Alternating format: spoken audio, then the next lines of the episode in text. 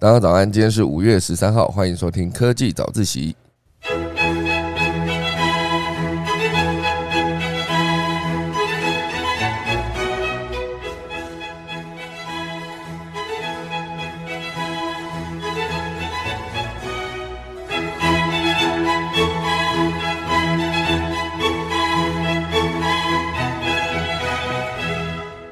好的，今天科技早起跟大家分享几则消息。第一则是我们的 Google，好，Google 它在开发者大会上面推出了一系列新的更新服务，包括这个可以拯救路痴的一个 AR 地图，哦，就是图文结合多重搜寻，哦，就是让更多人在使用地图的过程中可以对照你现现场看到的画面，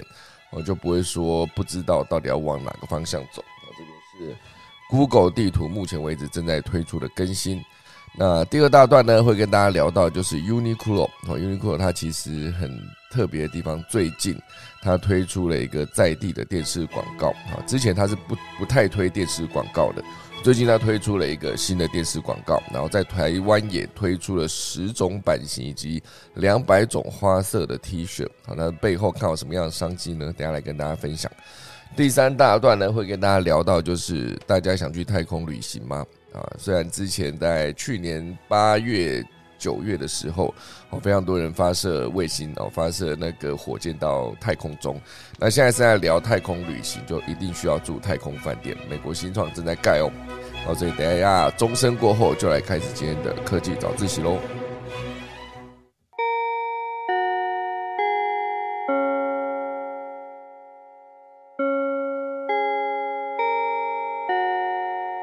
在我们进行第一段的内容之前呢，先跟大家聊一聊，有一个全家啊，全家最近他们花了五点六亿，在花莲建了多温层物流中心，然后明年会启用，预估能能提升四成的运能哦，就是可以让他们之后的货运物流变得更顺利。它主要做的这个多温层物流中心，就是不只是只有常温哦，连低温哦，就是也都有在里面。好，那么就看到一张照片，就是他们在花莲的呃新建工程开工动土典礼，哦，就是花了五点六亿元。可是为什么要建在花莲呢？哈，这件事情让我觉得蛮好奇的，因为。是不是因为刚好要满足对东部民众跟店铺加盟者的服务？哦，就是盖在花莲，还是有很多的呃，不能讲原物料，就是所有的食材哦，就是来自后山哦，有没有可能是这样？我就是嗯，我觉得任何的企业，它在盖物流中心，一定都是宣示对某一个领域哦，就是可能物流这一块，或者他们接下来要经营的。各式各样的常温或是低温的配送，他们都有长远的规划。哦，这我就想到我之前有一次为了要拍摄哦，那很久嘞，二零零四年的时候，大概十哎，这样是几年啊？二零是十八年前，十八年前我那时候为了拍摄一个台湾一化哈，就是数位化的过程，就是各行各业的数业数位化，所以我就曾经到了大荣货运的物流中心。我那时候除了看他们的物流中心的所有的输送带都是电子配送，就是所有的货品跟要物流就是包裹，他们全部都是会有明确的分类跟贴了那个呃条码，所以让所有的包裹在移动的过程中都可以透过机器的扫描自动把它归档到它应该去的地方。哦，所以就看那个整个物流的。物流的链，哈，就是那个输送带，输送带上面的所有的包裹，就是很快速的归到定位，然后可以直接给下方的货车直接把它就是装好之后就可以运送出去，就是快速的完成所有的发配。哦，这种物流中心其实看起来是蛮疗愈的，哦，就是会觉得它的整个呃厂房内就是建制的非常的完善，然后。速度非常的快，哦，就非常的有效率。那当然，后来去参观了他们的低温的仓储，哦，就直接进去，可能是零下几度，哦，就全部都是大外套穿着进去。然后那时候进去，我们还是要继续拍摄嘛，所以机器在里面拍的时候就还 OK。可是，一旦一拿出来，马上起雾，哦，起雾的非常严重，就是后续所有东西都拍不到。哦，所以当天我们是把那个。低温物流中心当做最后一个点，然后就拍完就直接撤就回家，然后就是 等隔天哦，应该是机器都完全没问题以后再继续下一天的拍摄。哦，所以那时候我是曾经参观过物流中心的，就是大荣货运。可是它跟这种全家盖的一个呃多温层的物流中心，可能还是有一点点不一样。我觉得这边可能会有更多的食物啊，以大荣货运那边来说，就可能更多的是硬体的包裹等等，我就是可能会有点不太一样。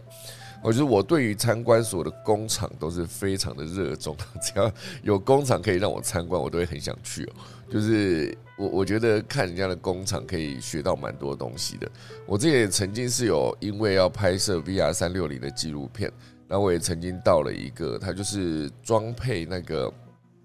脚踏车。的踏板的工厂，他就是专门做脚踏车踏板，他只做脚踏车踏板的，做是做了各式各样的脚脚踏车的踏板，而且他有第一代一路到了二三十代，就是一直在演进哦，现在可能更多了，他就是一直在更新他的脚踏车的。踏板的设计，然后分成好几种类型跟产品线，有低阶的普通的那种塑胶踏板，也有那种非常高阶，就是可是也也许已经用到钛合金，就是非常轻量又坚固的这种踏板。我觉得它那个踏板早期就是直接卖到全世界，不单单只有在台湾贩售，哦，所以非常的厉害啊。那当然。以我去参观他的公司，也是就是看到他们很多工厂的细节，或者不管是他们的装配，还是他们的呃流水线的设置，甚至也去参观了他们的食堂啊，就是他们中午吃饭的地方。我我就是跟他们一起在呃他们的餐厅吃了他们的一顿午餐，我就觉得哎，其实他们好像吃的也不错。整个工厂内部的氛围好像还蛮不错的，因为它好像有一点接近是有点家族企业，好，所以就是不会有那么，就是感觉大家都比较熟了。我就让我想起之前我看有一本书叫做《小是我故意的》，他就爱特别强调一间企业哦，从小到大的过程中，一开始可能就是创办人或者初始创办人可能就两三个，然后又一路变大，变大之后可能会招募的第一批员工一定就是比较熟嘛，就是由创办人亲自招募，然后招进来之后大家也是朝夕相处，反正我们公司整个放眼望去就是不到十个人这样，大家一定相对比较熟。后来公司慢慢业务往往外扩增哦，就越来越大的过程中，就会招募更多的人。那招募可能就是没办法再由呃整个创办人去做所有的事情，因为当他的等级上到了一百人的时候，一定就需要中间的主管去做管理哈，甚至管理的过程中也需要有新的，比如说 HR 部门去做招募。好，所以慢慢的那个创办人就发现，诶，他们的公司的员工他已经没办法所有人都叫出名字了。他在那个时候，他就果断喊停哦，他就觉得他不能再让他们的公司继续大下去，他就觉得就盘点他们那时候所有的业务，然后就觉得在那个人力许可情况下，他就不不再继续做业务的扩张，而是把所有的服务做好做深哦，所以最终他就是依然维持着一个就是公司就是几十个人的状态，就是大家都感情很好，就是不会说有那种已经不熟就就你叫不出这个人。呃，就叫不出这个人已经很严重。他们当初是可以直接知道每一个员工，然后每一个员工目前，比如说家里的状况啦，比如说有没有另一半啊，或是最近心情怎么样，他都是非常的熟。哦，所以他最终就是这个企业家就写了一本书，叫做《小是我故意的》。然后那时候看，我觉得嗯，写的蛮有道理的，就是他好像也可以做成一种，就是如果我有一天我的公司可能规模往上要变大的过程中，觉得诶好像再上不去的话，就可以直接拿这本书来挡，说你看我小是我故意的，因为我觉得希望维持我们公司整个内部是一个非常大家感情很好、很熟的状态，我就不要有一个继续扩增。哦，所以看到这个，再回来讲这类消息，就是看到全家他在盖了他的常温的，就是多温层的物流中心，然后明年会启用，然后预估就可以提升四成的运能。哦，说不定到时候在整个花莲，哦，就是花东跟呃全台湾，到时候的整个食材或是他们的包裹的配送，应该说冷冻食品啊这一块，其实是所有超商目前为止就是呃。就是正在进行的一个战场，我就是希望所有的每一家的超商，好像仿佛都希望自己的每一个门市都可以有大量的冷冻柜，我就是用冷冻柜，然后去算他们的营业额。我们其实以冷冻柜出现之后，就可以放非常大量的生鲜哦。因为之前是冷藏啊，冷藏就是生鲜的保持相对比较不容易啊，保存啊不容易。那如果是以冷冻的状况来说，它其实就可以冷冻非常的久。好，比如说以一包肉来说，它可能是常温的物流直接配送到当地，好配送到一个门店。好，它可能会有两种啊，有现在全家或者 seven 你可以买到就是那种已经煮好的鸡胸肉一块，好，那一个包装，好，它就会有一个呃使用期限，好，食用期限。那当然还有一种就是它就是一个生。鲜的装在一个塑胶封膜里面的一个没有煮过的一个鸡胸肉，它其实保存期间就比较短。那当然，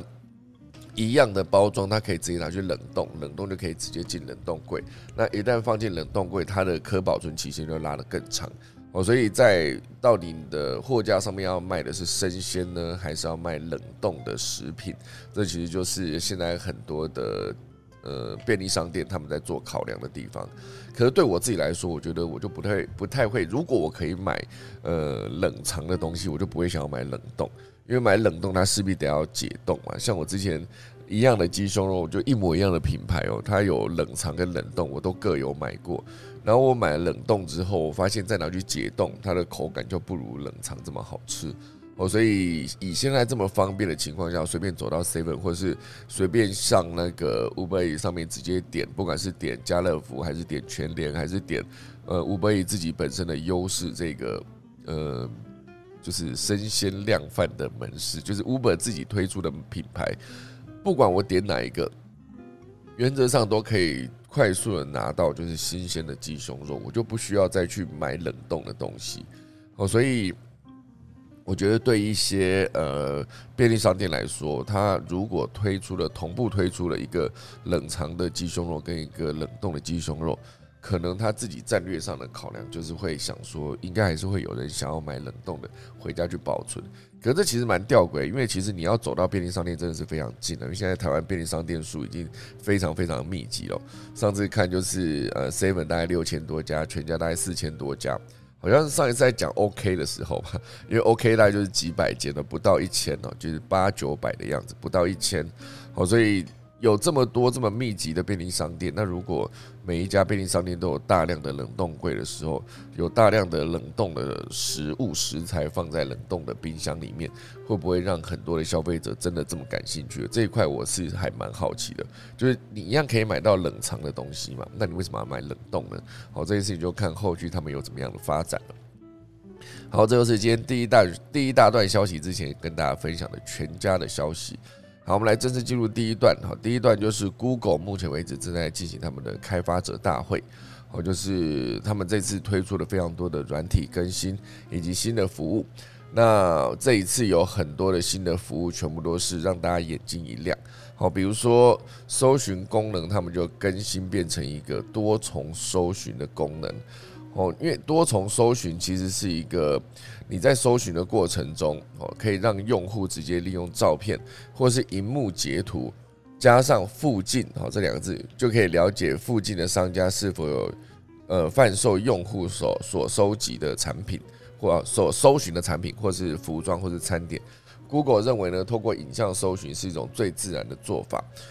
就像指着一棵树询问这是什么品种。或是哪里才买得到种子这种问题，好，所以类似这样子的，像我之前又觉得 Google 会有一个反向图片搜寻是蛮方便的一个做法，好，反向图片它其实就是一个你有一张照片，你就直接上传到 Google 的呃照片搜寻那一个地方，它就会直接帮你比对这张照片是不是有没有在其他地方出现，然后有没有类似的照片或是很接近的照片，甚至你可以找到这张照片的原档。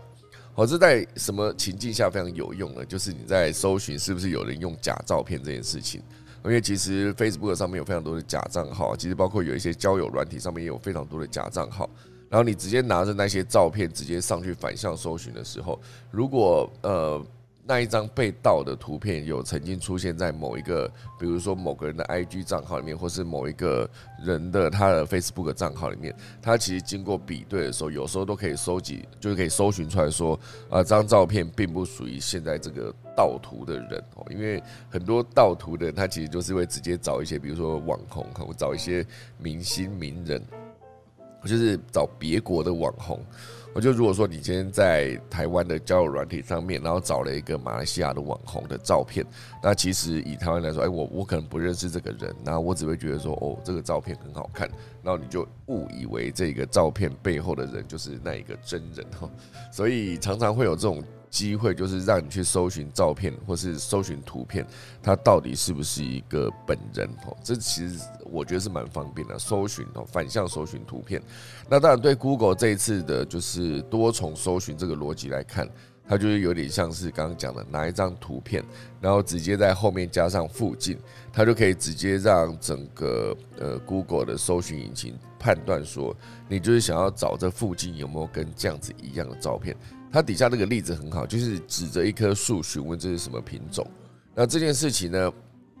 以前在 Google 搜寻上面，你可能会需要就是上传一张图的呃树的图片哦，就你拍了这，假设你看到一棵树，你不知道它是什么品种，就把它拍下来，然后直接上传到一个 Google 上面去看能不能做比对。那这件事情当然还有另外一个 A P P 也做得很好，它其实就是一个针对植物的比对的 A P P。它其实就是你可以看到任何的植物，可能是花，可能是草，可能是树木等等。你直接拍下来的时候，因为有些花它的造型很特别嘛，那你看到有有一些花，它确实是一个非常少见的物种。突然间看到，你就会很好奇它叫什么名字，然后你就直接把这个照片拍下来，然后上传上去那个 A P P 比对，它就可以明确告诉你说这是什么植物的品种啊，什么花，然后还可以给你介绍大概它的花期是什么时候等等。我觉得你可以用更聪明的方式去搜寻到你想要找的东西啊，这其实就是 Google 正在做的多重多重搜多重搜寻这个功能。好，那当然针对 Google 地图呢，也是迎来了重大的变革哦。除了推出全新沉浸式的实景功能之外，还能够结合无人机空拍的影像。卫星的影像以及地面拍摄的影像等等的画面，就是组成一个身临其境的地图搜寻体验。那用户还可以呃直接利用这个技术，观看伦敦大笨钟等知名景点在不同天气下的景色，甚至可以在出发前呢，透过沉浸式的地图搜寻功能，预先体验当地可能的样貌跟氛围。哦，所以在 Google 整个演示中，甚至可以进入商店或是餐厅的内部，深入部分建筑物的里面。那这一块跟之前的 Google Map 有点不一样。哦，就之前大家想 Google Map 直接在呃从上帝视角去看某一个地方的地图的话，当然就是上往下拍嘛。可如果说你想要看某一间店，哦，你就直接走到这个地点的时候，你直接想要看某一间店，你可以直接把那个地图里面的一个小人拉进去，或者直接点开那一个实景图，你就可以直接站在那间店前面的感觉，哈。那这个功能呢，之后是直接把它做得更完整，就是你可以直接站在那个店的面前之外，你甚至还可以体验，就像刚刚讲到，不同天气下的大笨钟，某一个景点，它在下雨天的时候是什么氛围呢？或是它起雾的时候是什么氛围？或者它出太阳的时候是什么氛围？好像我自己都觉得，虽然我很讨厌下雨。可是如果说有有想要去九份的话，那当然就不会想要挑一个大好天气了，就是艳阳高照的时候去九份，好像那个氛围就缺了一点，好像真的就是要有一点点下雨阴天，然后九份那边本身就常常会有一些雾气，我就直接在那个这样就会有一个三层的氛围，我就是那种很像悲情城市当初营造出来那个氛围，我就是感觉九份就是必须要非常多的雾，然后就是要阴阴冷冷了，就。太热的时候去那边走到满身汗，感觉就不是九份的感觉。好，所以以 Google Map 目前为止呢，它推出一个更直觉的地图服务，甚至之前它也为导航功能已经直接加入 AR 技术了。你可以直接跟着镜头中的城市的街景的标记或者箭头，就可以轻松抵达目的地。那这一次发表的沉浸式地图功能呢，预计今年将率先于洛杉矶、旧金山以及纽约、伦敦、东京等等的国际大城市亮相，之后呢，才会陆续支援更多的城市。我觉得你真的有办法直接透过这个 Google Map 的地图功能啊、实景功能跟 AR 功能等等哦，你可以直接有一个到现场去观看所有的景点的氛围的感觉。我觉得。某种程度上也有一点，好像直接在家里就可以到全世界游览的感觉。其实之前我在看 Google Map 结合街景地图，已经有这种感觉了。就常常会看到一些景点，就是哦，原来这边就是金字塔。那你有一个点可以直接把那个小人拉到金字塔旁边的某个角落，你就可以从那一个角度去看金字塔。当然，我相信这跟实际到了现场的感觉是更不一样的。毕竟你是得直接抬头去看整个金字塔，你就可以真正感受到这个金字塔它到底有多大。就是先人做了这个金字塔，它到底是一个多伟大的一件事。哦，这是 Google Map 它推出了一个新的功能。当然还有其他的，比如说 Google Wallet 哦，就是。Google 也是提供它的支付服务，哦，那这个 Wallet 是可以直接开放用户将信用卡啦，或是演唱会的门票，或是你可以放你的数位身份证、各式各样的会员卡以及你的车子的钥匙，好。全部都可以直接存在 Google Wallet 里面。那这个当然之前 Apple 已经推出过，就 Apple 有一个苹果的 Apple Wallet，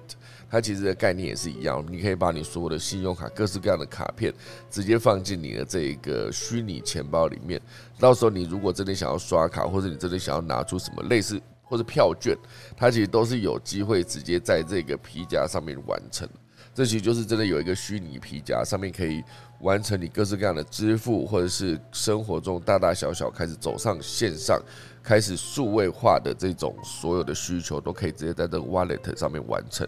好，所以以后是不是有机机会直接取代 Google Pay？哦，因为 Google Pay 它其实本身就是整合了支付这个服务嘛。哦，所以这这一块当然就是 Google 一直持续在推进的一件事情。那因为本来 Google Pay 在刚开始登场的时候就叫做 Google Wallet，好，所以后续当然就变成了 Android Pay 嘛，就是安卓的支付服务。后来又变回 Google Pay，然后最后现在就是再回到 Google Wallet，好，所以整个最后整合回来就是还是叫这个名字 Google Wallet。之后是整合所有的支付以及你的票券以及你的呃的身份识别，像是数位身份证等等，甚至你的车钥匙。完全都可以整合回 Google Wallet 里面，就是让你的 Google，呃，任何的呃实体的票券也好，卡片也好，整合到虚拟的钱包中会变得更方便。这就是 Google Wallet 存在的意义。好，那当然下一个还有一个就是呃，比如说如果你有在用 iPhone，或是你有家里有 HomePod，你可以直接跟 Siri 讲话，就是你跟他讲说 Hey Siri，好，就讲完 Hey Siri 之后，你就会开始。提出你各式各样的需求，比如说你可以问他现在几点，比如说你可以请他开灯啊，请他告诉你说天气如何，或是今天行事历上面有什么行程，全部都是可以让 Hey Siri 告诉你。甚至对我来说，有些时候比较方便，就是当我开始使用气炸锅后，比如说我要炸牛排，一百八十度要炸六分钟，然后再翻面。我就可以直接跟 Siri 说，就是六分钟之后提醒我，然后他就会帮我设定一个六分钟的闹钟，或是你也可以直接跟他讲说，明天早上五点叫我，哦，类似这样。我觉得他很酷的地方是，我在今天晚上十一点啊，就是我刚才讲说明天早上五点叫我，他就是五点会叫我。可是我如果过了十一点，就是比如说过了晚上十二点，已经是呃已经是隔天了，我还是跟他讲说早上五点叫我，就是他还是会在，就是还是会在。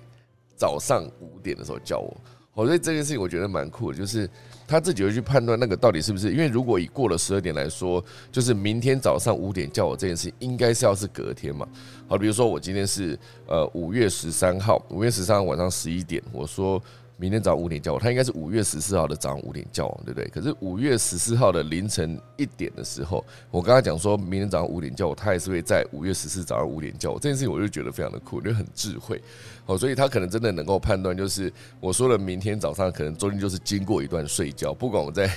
十一点的时候，前一天十一点睡，还是当天的一点才睡，他对他来说就是早上隔天早上五点就是睡完一觉，就是那一个时间。哦，所以跟 Google 直接沟通哦，就之前啊，应该说跟 Siri 沟通就是讲 Hey Siri 嘛。那如果以 Google 来说，他就之前就是喊 OK Google，然后才开始讲，然后就是跟 Google 助理对话。那这当然 AI 技术本来就是 Google 的研发的重心嘛。今年的 Google 的开发者大会也没有缺席，因为它一直试图提升跟 AI 互动的流畅度，来打造接近真人对话的体验。那这一次 Google 就宣布。未来只要开启它的那个 Nest Hub Max 好这个功能，就是 Look and Talk 这个功能，只要你注视着设备，即可直接提出问题，启构启动 Google 的助理，不必再像以前一样再喊一声 OK Google。哦，你注视这个设备。假设你今天桌上有一台，因为现在那个 Google 之前推出的那个呃桌上型的，你可以把它想象成它是一个很像电子相簿，然后它上面有一个镜头，然后它其实也有音响的功能，你可以请它直接播音乐。我记得之前我就买了一台，我就是在。呃，朋友的公司要搬走之前，然后就有一台这个，就是拿出来二手出清，我就买了一台，就是 Google 的那个类似，它有点想要像我买的 HomePod 这个概念，就是家智慧家庭的中心。那时候我就买了这一台，虽然价格不贵哦，就是大概几千块嘛，忘记几千块，而且那时候是二手又更便宜，我就买了一台。它其实可以放呃相片，它其实也可以直接播 YouTube 影片。可是它在很多时候呢，它的搜寻就让我觉得非常的卡，因为它其实又有一个比如说地域性的限制。那这一台机器在美国用就可以完全的整合，就是开启所有的服务。那不在美国的时候，那时候我在台湾用的时候，就是有一些。功能是被封印起来的，可那个封印起来，你有你是有机会透过其他的地方，好，比如说你在上面开了 YouTube 的 APP，它没有办法直接看。可如果你在上面开了网页，网页再点到 YouTube 的影片，它其实又可以看了。所以在那个时候，我在使用上我觉得非常非常的卡，而且在跟他对话的过程中，其实就觉得没有那么的智慧。所以一小段时间之后，我就。拿去卖给别人，因为觉得使用上真的太不方便了。直到后来我买了 Google 的，啊不是买了 Apple 的 HomePod，那直接在跟他对话的过程中，他发现他其实也可以整合你手机嘛，手机上面也有 Siri，然后那时候我的 iPad 上面也有 Siri，然后我的 HomePod 上面也有 Siri，所以我有些时候我真的必须要很精准的，比如说我希望我的 HomePod 播音乐。我就不能直接对着手机讲，因为对着手机讲，手机会开始播音乐。哦，所以有些时候就是头转向了那一个轰趴然后直接讲。那有些时候是不小心对着轰趴讲，它一样是手机在播音乐。这一块对我来说就有一点困扰，就是可能之后要下更明确的指引，就是在轰趴上面播放什么音乐。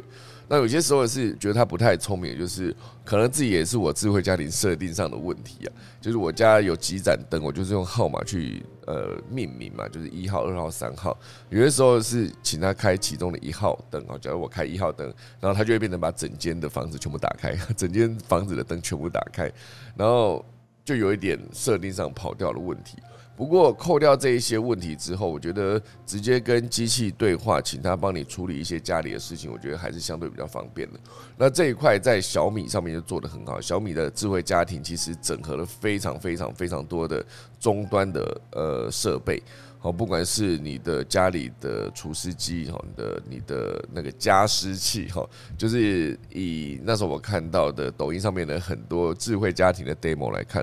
加湿器，它就可以直接在家里有一个湿度计跟温度计。它一旦发现你的屋子内部可能是温度太低，它就可以直接帮你关窗户，同时间打开暖气，或者是它直接用呃湿度计判断，哇，你家里目前为止真的太干了，太干燥了，它就可以直接开启加湿器，就让你的家里的湿度调到正常。哦，所以那一个智慧家庭的中枢，它其实真的有点像是一个大脑。这个大脑背后，它就可以直接判断说，呃，你在什么时候会需要进行什么样的工作。好，比如说今天这个天气很热，然后你就直接跟他讲说，我大概半小时之后会到家，你就他就会先在家里帮你把冷气开好。哦，这就不会说你今天已经满身大汗回到家，你还是需要重新开冷气，然后再等它就是变凉这样。我觉得很多时候，包括家里的智慧家庭的那个，应该说，呃呃，扫地机器人，哦，或是一些拖地机器人，或是有一些扫拖合一的机器人，它其实都是有机会直接在你出门的时候，这也可以直接做设定，或者是你可以远端想说，我等一下。要带朋友回家，那我可能会先希望我的扫地机器人再把家里打扫一次哦，你就可以直接在远端里面请他再把呃家里再打扫一遍，再拖过一遍哦，就可以让你回到家的时候家里是更干净的状态哦。所以这全部都可以直接透过一个智慧家庭的中枢去做所有的终端设备的串联。那这件事情上呢，在那个呃 Apple 上面当然有一个 Apple 的 Home Kit。HomeKit 其实也是在做智慧家庭，可是它整合的设备，因为毕竟要进入苹果的整个生态系，它审核非常非常的严格哦，所以很多的终端设备它的种类跟它可以选的品相，甚至它的价格过高这件事情，全部都会是整个智慧家庭建制过程中，如果你要拿去跟小米那一整套设备去做竞争的时候，确实是没有办法这么快速的完成所有的设备的连接，甚至多样性上面也是啊，没有。呃，米家这么多，好，小米在这一块确实做得很好，因为它的软体直接每一次持续更新的过程中，就可以让他们如果一旦出现一些 bug，出现一些问题，都可以在很快的时间内就直接透过软体的更新，然后直接完成整个硬体设备使用上，让你变得更便利。哦，以前。就刚好也是昨天听了一篇文章，他就是写说，呃，如何做到远端的软体更新？因为远端软体更新这件事情，确实可以减少非常多硬体上面的问题。哦，比如说你可以透过很多的软体的机制，去让你的一个没有这么好的一个相机的镜头，它可以直接拍出一张更好的相片。这件事情在呃苹果上面就做到了，因为毕竟它的镜头。严格说起来是没有三星这么好的，可是它可以做一个机制，就是设当你设定说你按下快门那一刹那，其实同时间这个相机拍到的照片是非常多张，然后他把非常多张的每一张照片里面最优质的地方，然后直接把它截取出来，整合成一张 final 的那个照片，所以对你来说，它就是一个成经过快速一个后置。然后完成的一张照片，这件事情它其实就有机会让它的相机的效能被发挥到极致，哦，就是突破一些相机效能的限制。这其实某种程度上也跟修图有点像，只是它把这个修图的功能是直接整合在里面。那以这个逻辑来看，所有的硬体当它销售出去之后呢，它就还是有很多机会直接在软体方面做整合跟升级之后，然后让它的硬体效能持续的变得更好。那这件事情也体现在，比如说，你可以透过一个假设，这台手机它知道你每一天晚上可能就是十一点睡觉的时候，会直接把它呃直接拿去充电啊，插在充电座上面充电，然后早上大概六七点起床的时候，会再把那个电拔掉。哦，那它就可以自己判断说，当你每天都是这个假设从十一点充到六点这个时间，它就会直接在之后就是十一点开始插上去之后，可能在比较快速的时间之内，让它充到八十帕或者九十帕，然后接下来它就停止充电，然后一路到它预计你大概六点多会起床嘛，所以它就会直接在五点多的时候就开始在第二波的慢慢的把电充到一百。它这样的好处就会变成说，它会比你比如说十一点插上去，它可能到两一点，我就可能一个小时多，你充满之后就充到一百，充到一百之后呢，要么就是持续供电嘛，要么就是。其实拔掉会比较好，有些人说拔掉会比较好，有些人说插着也没关系哦。当然就是它会减少一些你充满之后，它的电会继续往下掉这个问题。哦，所以有些时候你甚至会发现早上起床说，诶，为什么我的电是没有充满的状态？哦，所以智慧的软体可以直接在呃充电这个行为上面变得更智能，然后它就会变成让你充电的时候，你的电池可能可以更耐用。那这就。不会说常常会需要说，当你发现你的整个硬体设备有什么问题的时候，你就非得利用召回不可，因为召回就意味着大量的回收的成本。那你在召回一些手机的时候，你是不是得必须提供一些呃备用机给被召回手机的人？因为毕竟我买了你的产品，然后今天是你的产品出了问题，你自己要召回，那你必须给我一个解决方案，不然对我这个消费者来说，我就是消费者权益就受损嘛。那这件事情体现在手机上面，当然是好，我可能可以换一只备用手机。我想，因为每个人家里应该多多少少都有一只备用手机，就是你旧的手机淘汰下去的时候，没有拿去卖，或是没有拿去丢掉，就是先放。在那边，那一只备用手机你还是可以用，还是有机会联络到其他人。可是如果说一旦今天这个东西是个车子的话，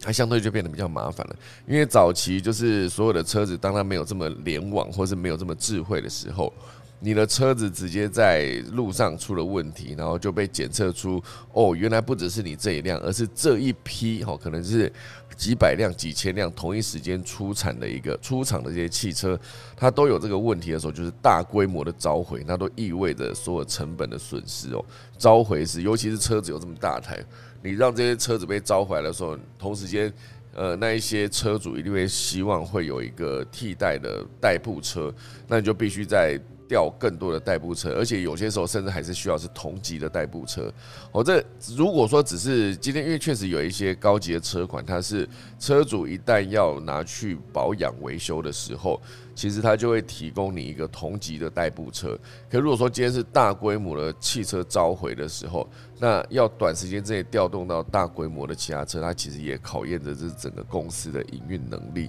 哦，所以只要能够不召回，当然是没有任何一家会想要把卖出去的产品再拉回来自己的工厂，然后再重新整修，没有人想做这件事。而这件事情在现阶段，所有的车子越来越智慧，每一台车都连上网之后，你可以透过软体的更新，然后直接去远端解决车子可能是硬体上面有一些不足的地方，然后透过设定，透过智慧的运算去把它补足。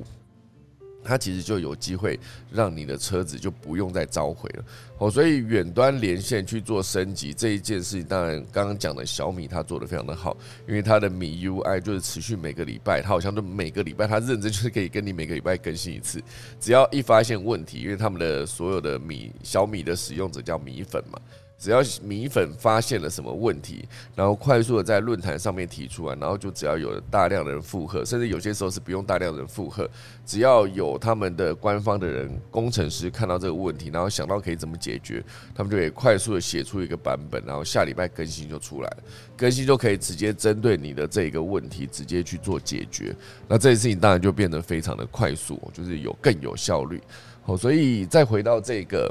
Google 的 OK Google，就是之后如果有机会可以跟 Google 助理的对话变得更流畅，或者是如果之后 Siri 也可以变得更流畅，就感觉好像是更清楚的在跟家里的某一个人讲话，然后可以更智慧的判断你的需求。哦，我相信这个呃以后 OK Google 这一件事情一定可以做得更。更方便，因为毕竟它底下有写到说，如果所有的指令之前都必须先喊 OK Google，可能会增加用户的烦躁感。好，所以 Google 希望透过改变 OK Google 这个功能呢，打造更自然的互动体验。然后，如果之后这个他们这套系统可以更能够清楚的辨识使用者的声音跟长相的话，就可以不会说任何一个人去做发号施令，它都可以启动，所以你就有机会。单纯的把这个语音助理就变成你自己个人的语音助理，好，所以如果说你有到像我朋友到我家，直接每一个人去讲 Hey Siri，他都可以直接去完成后续他想要讲的动作。好，所以如果之后这个数位助理是做的更精准的话，他应该是可以直接开启一个，就是只认这一个，比如说使用者是我设定的，那我的声音就是我的声纹或是我的长相，哦，就是你可以直接透过。呃，就是 Google 它那一台呃设备，它其实是有摄影镜头，当然这个 HomePod 目前为止是没有，所以都只能透过声控。那也不确定之后 HomePod 它到底会不会也增加了一个相机啊，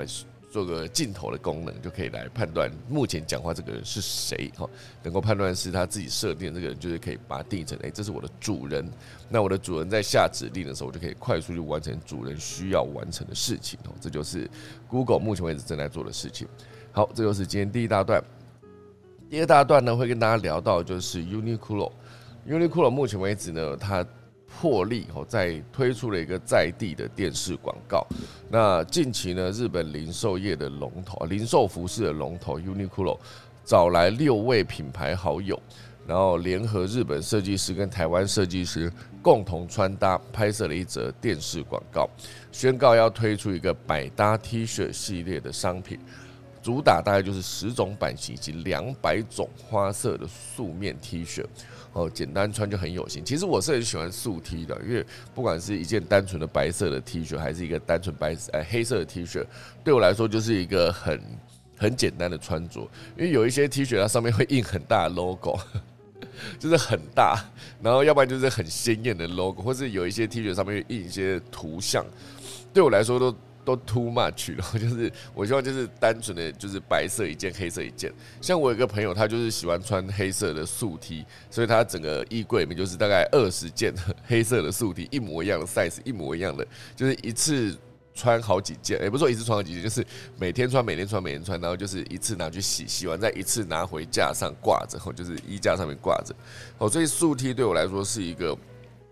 很方便的存在，就是它不会太贵，而有些只要你买一个衣服质量好一点，可能它磅数厚一点，穿起来舒适一点，它就可以穿很久。那有一些衣服，它其实就是甚至活动，参加一些活动，它其实就是会印一些 T 恤嘛。那这其实有一些哦班上的班服或者是系上的系服，其实都有可能是直接用这种。呃，找一些素 T，然后直接把自己这个班或者这个系或者这个球队等等的 logo 印上去，它其实就变成有一种纪念价值的一个一个状态。那当然，我自己常常拿到的一个衣服哦，就是我有一个朋友叫做呃，诶，也不是说也不能讲朋友，应该说他们的公司负担的一个任务，就是常常会办活动。那他的活动在办的时候呢，其实就是会做衣服，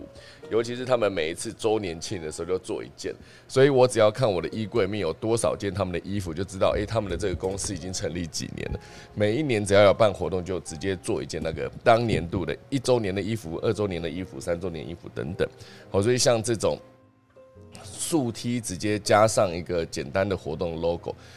其实那个 logo 如果设计的好，不管是它的颜色还是它的简单的图像，直接印上去，或是针对他们，比如说他们六周年就设计一个很漂亮的“六”这个字，它都有机会变成一个很有纪念性，或是你单纯穿也是很好看。所以后来我那个朋友就会直接说，他们现在感觉已经变成一个好像在卖 T 恤的公司哦，因为他真的每一年，现在好像进行到第七年了吧？第七年会有一个七周年的纪念 T 恤，那。因为我算是认识蛮久，所以每一年我都会参加他们的活动。每一年他就送我一件他们的纪念 T，所以我就累积了非常多。我觉得仔细想想，这样好像也不错。就是如果每一年的公司都可以留下一些什么纪念，好，所以像上次不管是哎，他们好像四呃五周年的时候吧，去参加他们的活动，他就一面墙，那一面墙上面就是全部都是他们每一每一年留下的衣服，就是。一周年的 T 恤，二周年的 T 恤，然后他们很认真在整理，就把它做成一个就是方形，然后装在一个透明的塑胶盒里面，然后就直接放在墙上，就有点像是很像无框画放了很多，然后有一些是可以直接把整件展开，然后直接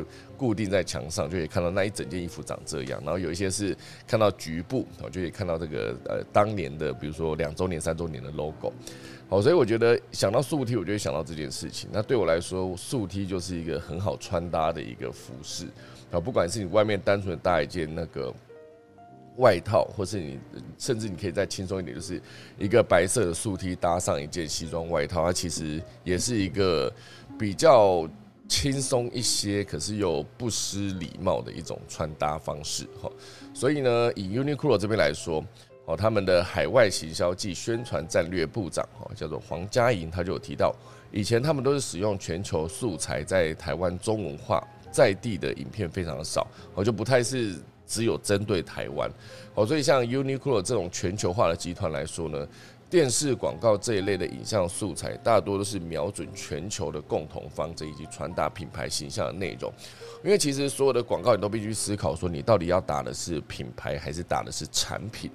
因为打的是产品的话，它必须在短时间之内告诉所有的人说这一间公司推出的这个产品它有什么特色。可如果说你打的是品牌，你就必须很精准的告诉所有的人，就是我们品牌的理念是什么。哦，比如说 Nike 它的 Just Do It 这件事情，就是一种生活态度，或是一种你可以把它定义成不放弃，或是不畏困难等等。这其实就是它的品牌的态度。其实很多 Nike 的广告，严格说起来，它都不太会把他们的产品放上去，就是它不会在，比如说以前 Jordan 在灌篮，然后他就不会是把那个重点是 focus 在他的球鞋，因为他只是要告诉你说 Jordan 在灌篮，那你认识 Jordan，你看到他的灌篮，或者你看到他的整个打球的态度。你就会联想到、连接到这个品牌的一个印象啊，品牌的主要的传递的呃品牌的形象。哦，所以以这一次来说呢。一个在台湾中文化在地的广告，哦，它这个电视广告在公司的成绩非常高，所以提案的过程呢，需要层层关卡，要经经过审核跟同意，而且整个过程都必须要累积到非常多的信任感，哦，所以推出电视广告门槛非常的高。那这一次到底是如何能够一次就上线呢？背后原因就在于素面 T 恤这一项单品呢，对于台湾市场来说有一个超高的重要性。我就是素面 T 恤，因为平均每个人拥有五点八件哈，Uniqlo 有做了一个调查，哦，就是平均每人拥有五点八件 T 恤。到了夏天呢，短袖 T 恤的购买力更高达百分之九十啊，就九成以上，是台湾消费者的必备单品。那当然，T 恤在台湾市场是 Uniqlo 销售金额占比最高的商品。那台湾也是 Uniqlo 在全球多国市场中 T 恤销售占比最高的国家哦。所以台湾人到底是有多爱买 T 恤哈？所以今年四月啊，Uniqlo 举办了网络商店十周年庆的特辑，T 恤也是一个销售第一的商品。而且台湾在台湾很特别，就是 T 恤是全年哈无休，不分四季都有购买的需求。因此呢，T 恤在 Uniqlo 的店铺中四季常态，就是会常驻的一个商品。所以对台湾人来说，T 恤真的非常非常的重要哦，就是呃占据了生活一大部分的同时，也是让他们可以想说，好，我们推出更多的版型，那也推出更多的颜色。好，所以如果你可以提供两百款花色跟十种以上的版型，十种以上的版型什么逻辑啊？我能想到就是，诶，可是 size 跟版型应该是两件事啊，就是可能 S 号、M 号、L 号等等。那它的版型到底是可以拉出什么版型？这底下有没有写？我看一下，没有。所以他这次只有说他们找了非常多的打了非常多的版型，然后非常多的花色。而且他这一次主要也是邀请了名人，呃，就是六位名人来担任全新的品牌好友。好，所以他们这一次就找了创作歌手池修，哦，演员范少勋，以及音乐制作人孙盛熙，然后还有著名的水下摄影导演叫做袁旭虎。多方位艺人大文以及 YouTuber 叫做 Meg 哈，所以单刚这一次全球独家的电视广告啊，其中有几个特色，比如说像 Meg，因为她就是身材娇小，所以是全台小织女的购物指南。然后她就是以一个女装螺纹短版 T 恤作为造型主体，然后也可以搭配她的高腰牛仔短裤。我觉得这其实就是一个夏天必备的风格。那当然还有另外一个就是水下摄影导演叫做袁旭虎，哈，他其实讲的就是熟龄族群的代表。然后还有个持修独特的性别气质，哈，就可以展现 T 恤穿搭不分男女老少的特色。哦，所以原本他们早上一开始是找上了五十个人的组合，哈，就是最后在五十个里面就是选到了这六位，哦，就是觉得真的不错，因为他们这几个人都非常喜欢 Uniqlo。那不确定大家对 Uniqlo 的想法是什么？之前有一段时间觉得嗯 Uniqlo 做的发热衣非常的不错，所以就是大家会认真的去买 Uniqlo 的发热衣。或是一些他们的外套，当然好像其他家的也是做的不错啦。可是对我来说，就是以他们这一次的这一个 T 恤，就是各式各样版型的 T 恤的素 T，哎，它真的这样仔细看，它确实它的版型是不太一样，有些比较宽松，有些比较呃比较小件，就像刚才那个最小织女的那个哦，它其实穿起来真的就是嗯，就蛮合身、蛮好看的。好，所以这以上呢就是 Uniqlo 这一次推出的电视广告，我觉得这一次非常的酷。如果大家有兴趣的话，可以去看一下他们的两百种花色的 T 恤到底长什么样子。好，那第三大段会跟大家聊到就是太空度假这件事情。哦，美国有一个新创，它在目前为止正在计划要建太空饭店，哦，预计二零二五年可以完成。好，所以这件事情就是不久的将来到太空度假，或许会变成一个新的观光风潮。当人们谈论起假期的时候，未来对话可能，哎，你这次放假去哪里玩？变成你要不要去太空一趟？感觉好酷哦！就是如果有一天去太空，跟比如说去金门一样，就是飞机一搭就可以直接去。哎，去太空要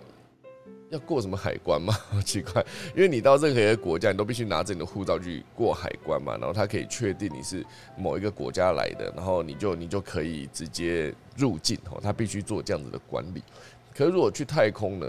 以后要要有护照嘛？就是到了太空也不知道要找谁来审核，可能这个太空饭店会有人在审核吧。我觉得可以去太空度假，感觉真的蛮酷的。那在不久后的将来呢，人类或许不再需要伤脑筋说要去哪里度假，因为有了一个全新的度假胜地叫做太空。那这个是五月三号，总部位于美国阿拉巴马州的新创公司，他们叫做轨道组装，哈，叫做。呃呃哦，蛮长的 OAC 啊，简称 OAC 哈。他们公布了划时代的太空站计划，希望能够打造一个既能给太空人进行研究，又能提供一般人体验太空旅行的复合式商业太空站。而这整个太空饭店算是一个低轨道运行的，就是在 低轨卫星伊隆马斯克的低轨卫星的差不多的那个高度。哦，外观看起来像是一个巨大的车轮。那他们预计在二零五零年呢开始营运。提供四十八个人的住宿以及活动的先锋太空站，那到二零二七年的时候呢，是希望能够把另外一个更大容纳四百多人的领航者太空站也会在二零二七年落成。好，说现在二零二二嘛，在三年后就会有一个可以让四十八个人住宿的一个先锋太空站直接架设好。那这两个太空站呢，将会是由好几个太空舱的模组拼装而成。哦，所以外形看起来有点像是在太空中缓慢而旋转的巨大车轮，并且在低轨卫星上面稳定的运行。他们的愿景呢，就是希望让太空变为人们可以向往的地点。好。这蛮蛮酷的想法，可是要如何到太空，还是得经过，比如说你是不是还是要搭伊隆马斯克的猎鹰九号呢？因为猎鹰九号就是可以可以回收的太空火箭嘛，那相对的发射成本就下降非常多，跟 NASA 之前发射一次比那个成本比起来是下降变成百分之十哦，就变得非常的便宜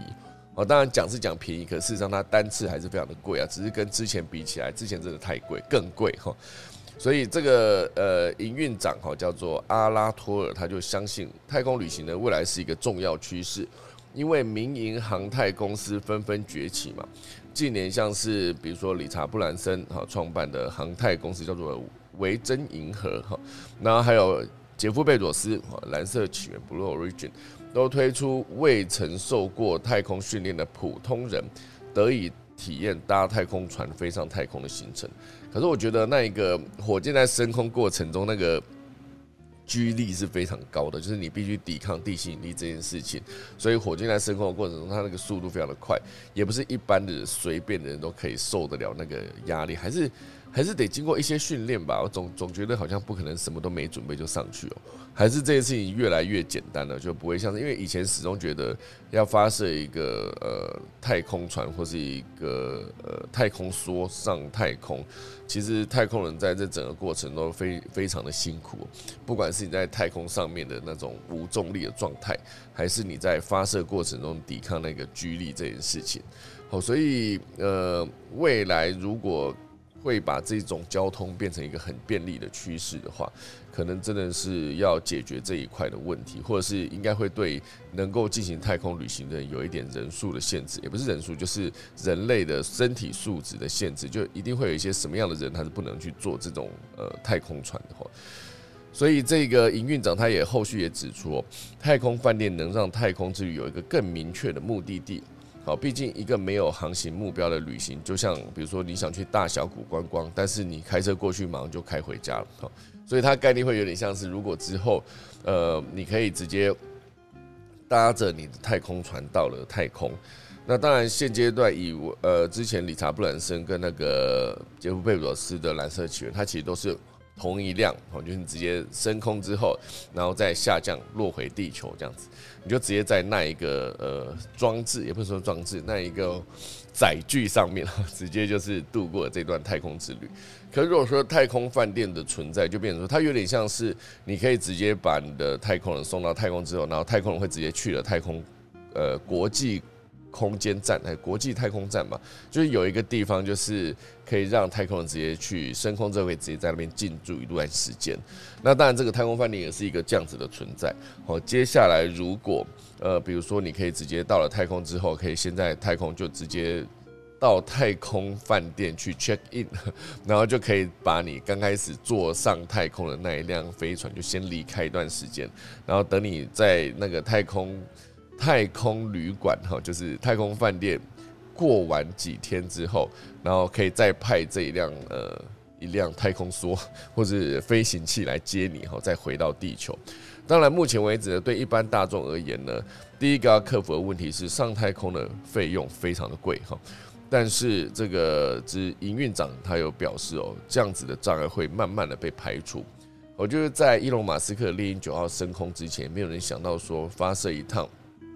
火箭上太空竟然可以把成本降到十分之一哦。如果全部从头到尾都是以呃 NASA 的逻辑去看所有的太空升空跟发射这个成本的话，绝对不可能是像现在可以，比如说至少伊隆马斯克的低轨卫星就持续不断的升空，已经变得非常的多了，在太空的低轨上面已经快要被他的 SpaceX 的太空卫星、Starlink 的太空卫星占满。哦，所以现阶段。有没有可能出现？就是未来哈，有没有可能再出现更便宜、更有效率的发射的计划？就是可以把太空旅行变得更、更、更、更、更便宜。那当然就真的有机会去做更好的推广。那就是如果说今天花个几万块就可以直接上太空，那大家应该还是会愿意吧？毕竟那个那一个钱就跟你买机票去美国一样哈，花个几万块。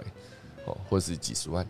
不知道。好，所以总之呢，这边是有在写说，民营企业努力发展太空飞船，把人送上太空。不过接下来这些企业呢，就是会互相竞逐建造太空站。比如说之前我们最有名的就是国际太空站，哦，就是服役已经满二十一年了，预计在二零三零年会退役，并且坠落在太平洋无人居住的尼莫点。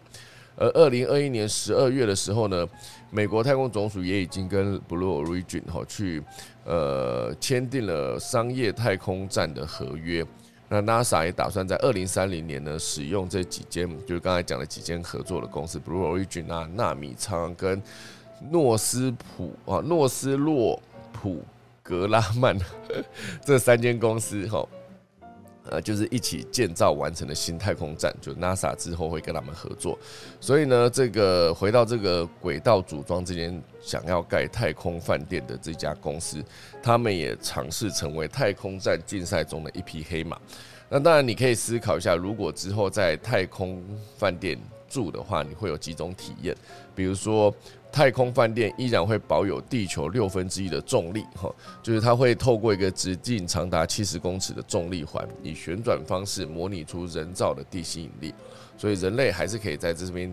一如往常的走动、吃饭跟淋雨都可以，哦，所以这个重力环的设计原理就可以借由旋转造成的重力，使原本在太空中的会失重的人呢，能够有一股重力留在地面。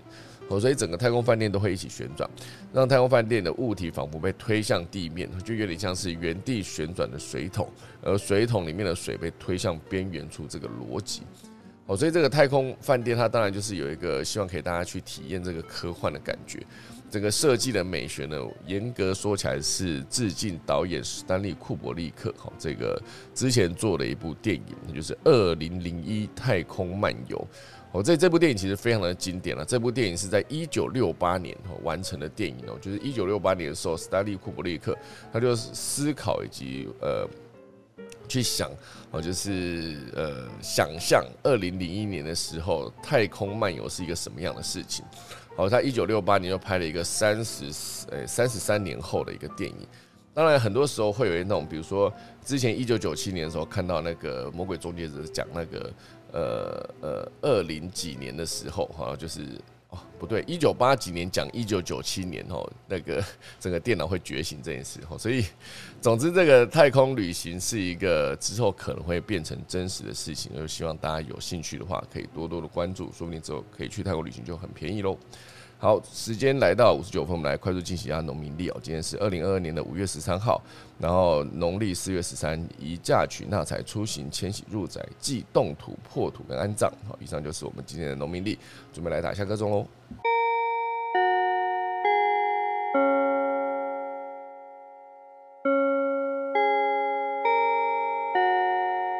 好的，时间来到八点整，快速跟大家讲一下，就是。我们的科技早自习的 podcast 终于上线了哈，大家有兴趣的话，可以去 podcast 搜寻一下科技早自习，应该是找得到了。我们已经有我们的科技早自习的第一集的节目哈，就是 上面的编号是零零一，科技早自习零六三零，也就是去年的六月三十号上线的第一集哈。但对我来说，我是一个重新录了第一集的这个概念然后，所以大家可以去看一下。那希望大家有兴趣的话，可以帮我留一下五星好评跟留一个评论，好不好？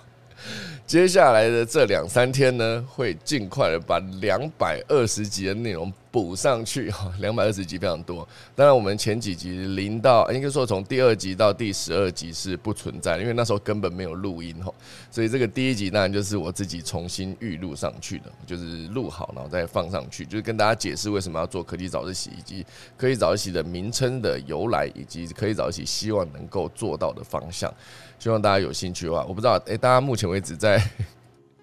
Podcast 上面搜寻是看得到这个第一集的吗？如果有的话，可以跟我说一声，好不好？真是的，这昨天就是本来想说多上传几集的，不过显然那个 Podcast 上传需要时间，所以没有办法第一时间把所有的影呃档案全部上传完。不过希望在礼拜一的时候，哈，可以上面有大量的档案，哈。好，诶，那好，现在就来看一下我们的诶郭巴比在台上，郭巴比要跟大家分享什么内容吗？恭喜你的 podcast，没错，哎，你有搜寻到看得到吗？看得到吗？各位，大家说看得到，哎，哦，真的吗？哎，我来看一下，哦，我们的在 Run Chat 里面，对不对？哎呀，对啊，有有看得到，好感动哦，好感人哦，全台最大科技早自习终于上线，为什么是全台最大呢？好玩哦，只有你在做，只有我在做科技早自习这个节目，对不对？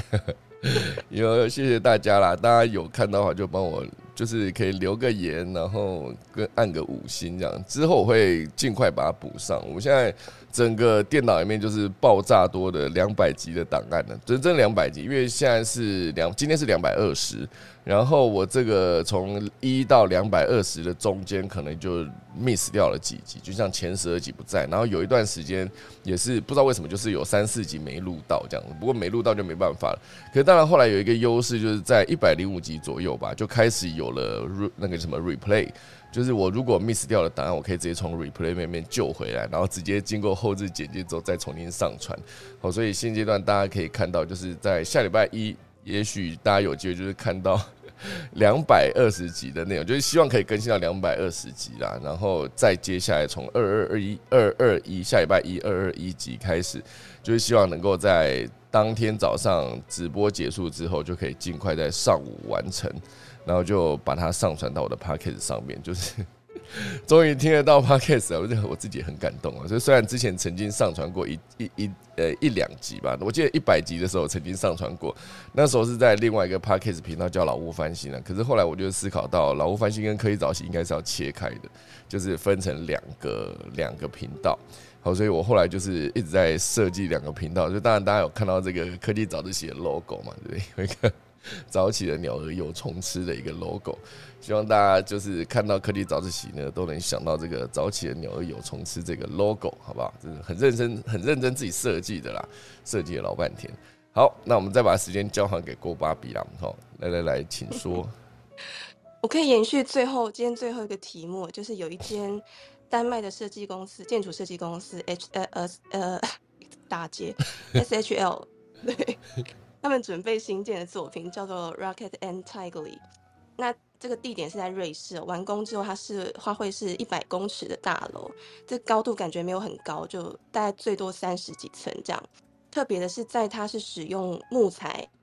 它整栋是木结构的，对，来取代就是钢筋水泥作为主要的承重结构。那这个高度它其实是木结构建筑的里程碑，就是超过在一九年的时候有另外一间建筑公司 Panda，它在挪威新建的木结构大楼，那时候记录是十八层楼，只有八十五点四公尺。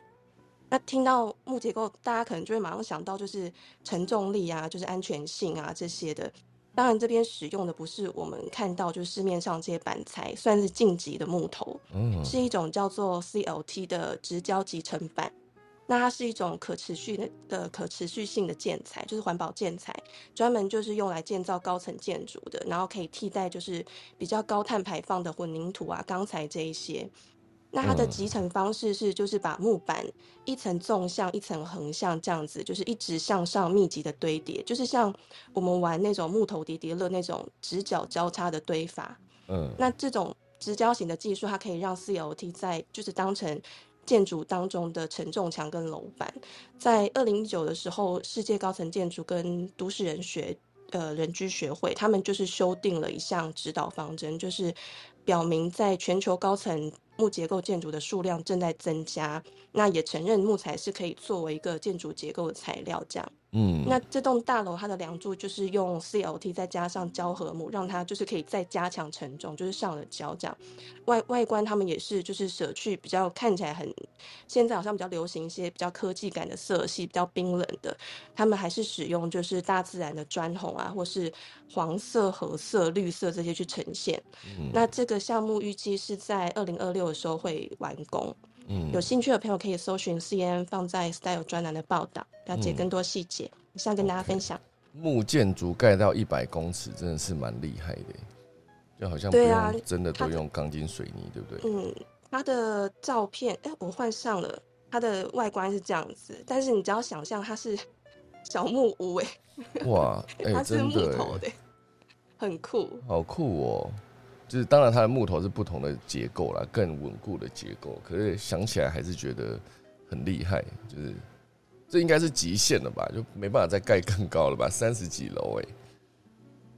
对啊，但是它目前已经破纪录了，就是一嗯百公尺嘛。那之前的话，记录是十八层楼，可是就是现在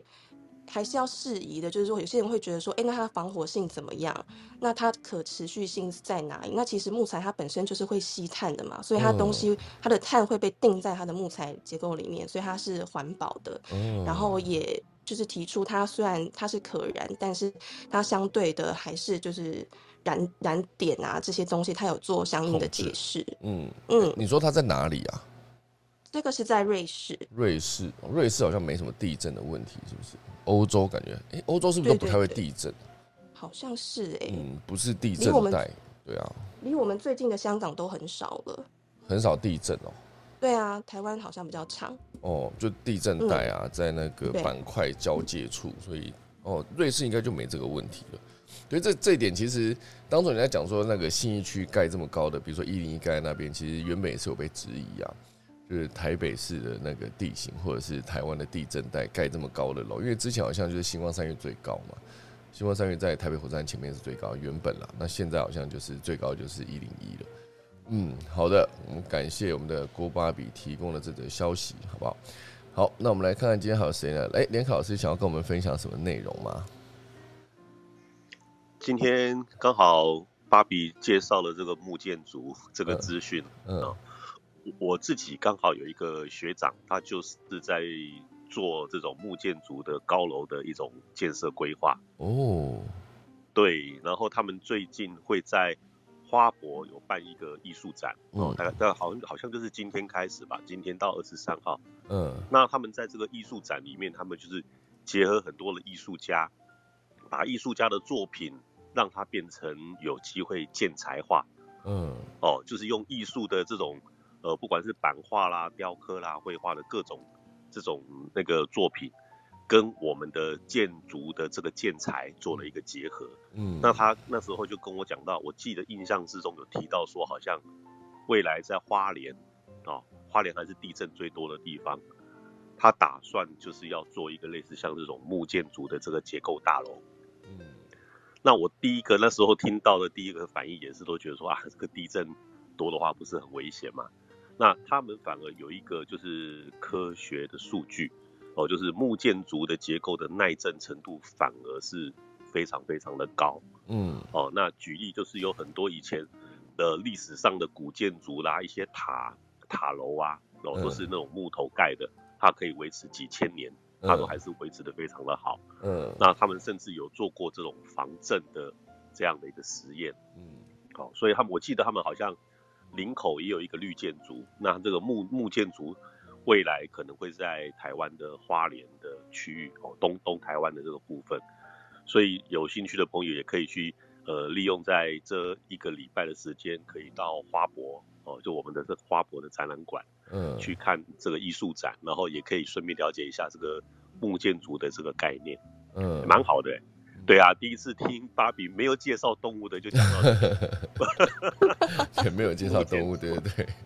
对对对对，哦，今天讲到那个楼这件事情，我有我我之前就印象中我有看过这种，就是盖房子它到底可以盖多快？它讲的不是建材的问题，就是一般的建材，可是它其实就是就是它不是特别像，比如说木头，不是，它就是房子，可是它盖很快。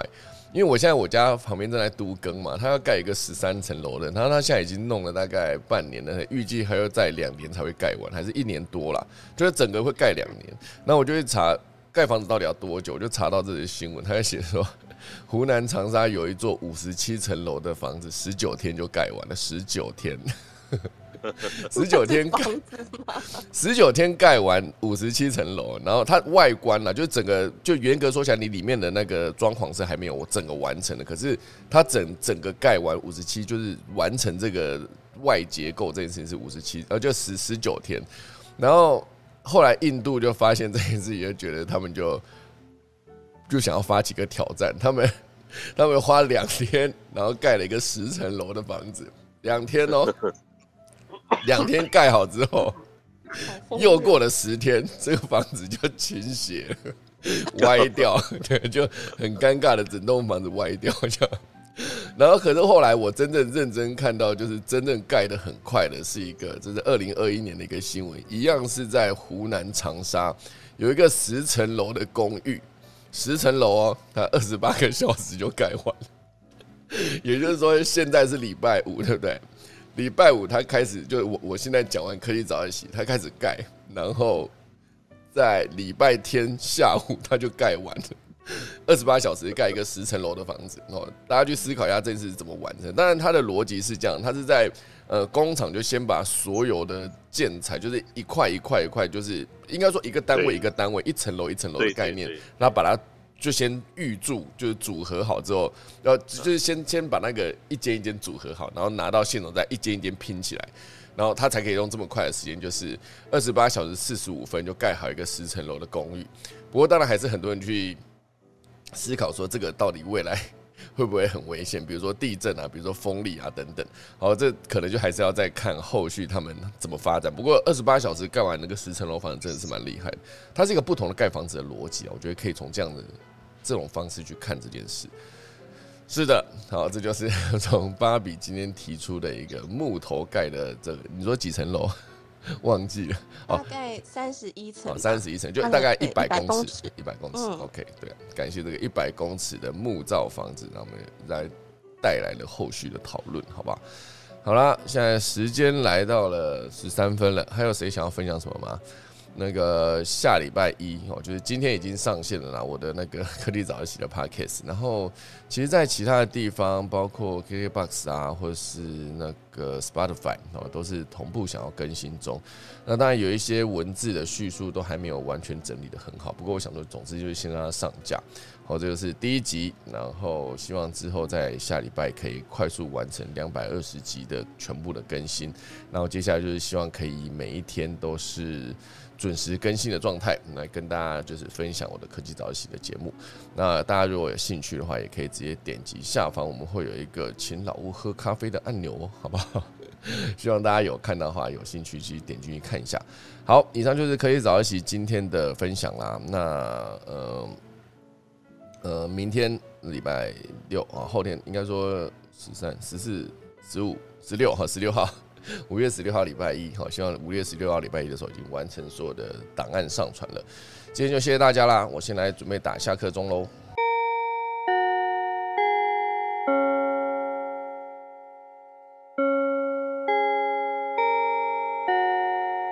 可以早一起，下周一五月十六号早上七点再见，大家拜。拜，拜。拜拜。拜。拜，周末愉快，Have a nice weekend，生日快乐。谢谢啊。